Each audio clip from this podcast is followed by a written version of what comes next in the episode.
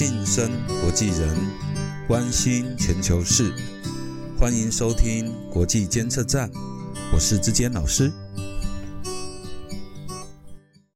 各位听众朋友，大家好，欢迎再次收听国际监测站。上次《一叶知秋》的专栏提到，从大博弈这个电视剧看中国，谈革命，讲政治的理想。今天接续来谈谈。其实，共产并非共产党的新创思想，历史上早有这样的主张。我们追溯西方思想界关于共产的想法，至少可以上溯到古希腊时代的柏拉图。柏拉图描绘的理想国中，真正才德兼备的哲学家皇帝，就是必须生活在共产的世界。或者更严格的说，必须生活在没有家的世界。我想柏拉图会这样设计理想的国家，是因为他体会人性在掌握巨大权力前，必先抛弃个人的私心，否则必受巨大权力的吞噬。反过来把全国家当成自己家。不仅自己沦为权力的奴隶，也因自身的统治地位，连带把一代人的幸福也将陪葬。为了能为国家培育最理想的统治者，柏拉图的设计必须把孩子从小就带离父母，避免沾染家庭习气，还有避免对亲人产生依恋。这些习气或私人情感，将来如果被放在国家的权位之上，权力放大千百倍，其伤害性也将被放大千百倍。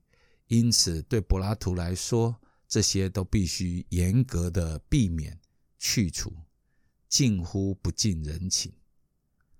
除此之外，未来的哲学家皇帝。除了接受完整的哲学教育之外，还要在生活中受到严苛的锻炼跟考验，不止在身体上，还要在思想上，都是。在柏拉图的想象中，能治理一个国家的真正贤君，必须接受完整教育之后，至少还要在生活中经历十五年以上的真实磨练。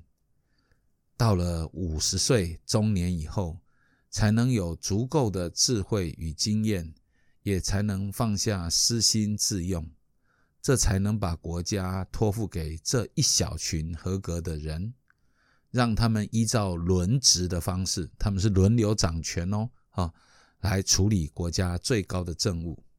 这么一小群人，以这样的方式培养出来的这么一小群人。也就是所谓的哲学家皇帝，他们呢就必须共财、共妻、共子，也就是他们不能有自己的财富，不能有自己的妻子，也不能有自己的孩子。只有这样一种完全没有自己的生活方式，如此才能把个人自己真正等同于国家。我们可以想象，只有无我才能找到真我。也只有无我才能实践大我，这是柏拉图的理想国。柏拉图哲学家皇帝被批评太过理想化，我到这把年纪才知道，说人家理想过高，其实就是骂他过于严苛的美化后的说法而已啊。历史除了极少数的帝王或大企业的老板。用了几分类似柏拉图的方法训练接班人之外，其实几乎没有人这样做。柏拉图的理想国一直都是纸本的香格里拉，看得到吃不到，听得见到不了。也许柏拉图的哲学家皇帝确实很难，但这并不否定他对人性以及权力本质的洞察。他确实把人的软弱。以及权力的诱惑讲得很明白。出生在奥地利，后来规划英国籍的二十世纪哲学家卡尔·波普，他曾经批评柏拉图这样的思想，影响了后来的黑格尔、马克思这些人，间接导致了共产主义集权国家在二十世纪发展出来。我个人倒觉得这个批评应该跳过了历史上另外一个重要的时期跟元素。我们得在这边帮各位听众朋友说清楚、讲明白。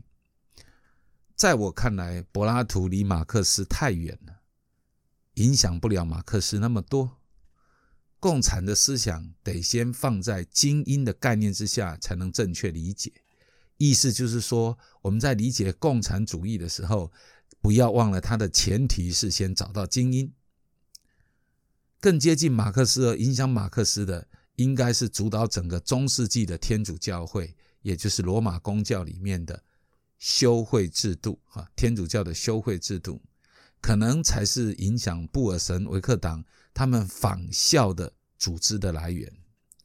所谓的天主教的修会，是为了让献身于耶稣基督的信徒，能更好的服务于宣扬宗教的使命所成立的宗教组织。加入修会者必须是成年的天主教徒，而且必须发誓放弃个人的财富、放弃婚姻，还有个人的自由意志。在这么严格的条件之下，才能够成为修会的会士。那在中世纪的欧洲，绝大多数的居民只懂得方言，几乎都是文盲的程度。只有王公贵族以及教会的神职人员有机会学习拉丁文，才能够读跟写；也只有会拉丁文的人才能够接受教育、传承思想。因此，修会在招募会士、给予他们教育的机会，从社会面来看，其实就在培训与拔擢所谓的精英阶层的人士。这些精英阶层未来实际上也将管理中世纪最有权力的统治机构，那就是教会。从这个角度看，天主教修会与共产党在组织设计上有高度的相似之处，以理想招募精英，予以培育，使之成为最有号召力的群众领袖。以此少数精英为核心，建构多数跟随者对其高度服从的组织模式。这是比民主或是高压统治都更有力量、更有效率的组织设计。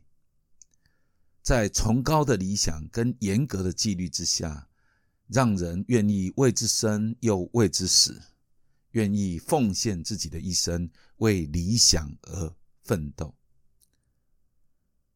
但荒谬之处在于，两个如此类似的组织，居然由截然相反的终极信念所支撑。我虽不能接受无神论，但也承认，当初愿意为最底层生活的无产阶级人民而革命，这也是一种人生崇高的理想啊！就历史经验来检证。中世纪的教会或二十世纪的共产党政权，确实都是影响力超级强大的组织，能对世界发生如此巨大的改变，绝非偶然呐。只是无论是数百年或数十年的兴盛，却也同样都受到权力欲望的侵蚀。我不知道柏拉图设计的如此不人道的制度。是否真能避免权力私有的弊病？但历史经验说明了，教会跟共产党都会沉沦于理想的丧失。最先开始的就是空洞化的理想，这是一种与理想脱节的生活，只是把理想作为口号或装饰品。这就是。沉沦的开始。马克思对资本深恶痛绝，资本主义这个生于人类，又将人异化。这个异化是 alienation 哈，这是一个特殊的马克思的词，又将人异化哈，资本主义这个生于人类又将人异化的怪兽，真会把世界变成帅兽相食的战场吗？二十一世纪的生活，你跟我拥有的都远胜于过去的年代，但代价是什么？副作用又是什么呢？马克思在《资本论》里面明白说：“资本家就是人格化的资本。”这句话铿锵有力啊！但今日世界当家做主的就是世界性的资本家。套用马克思的逻辑，我们的共同老板就是跨国界且人格化的资本。民主越来越多，就是变成用资本在讨好人民。可笑的另一件事就是，这些在今天用来讨好的资本。其实都是明天人民必须付出的劳动，只是被挪到今天用来讨好人民罢了。这真是令人无语啊！把明天的你的东西拿来今天给你，用来讨好你，博得你的欢心。可笑的是，就有这么多人会吃这一套。在二十一世纪即将绝迹的就是理想。未来的日子里，拥抱理想的生活。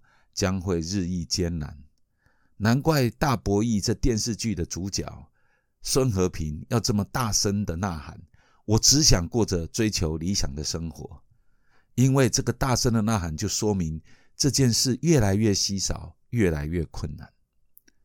柏拉图是诚实的人，他知道有这个“我在”，只要有这个“我”的概念在，共产世界就难了。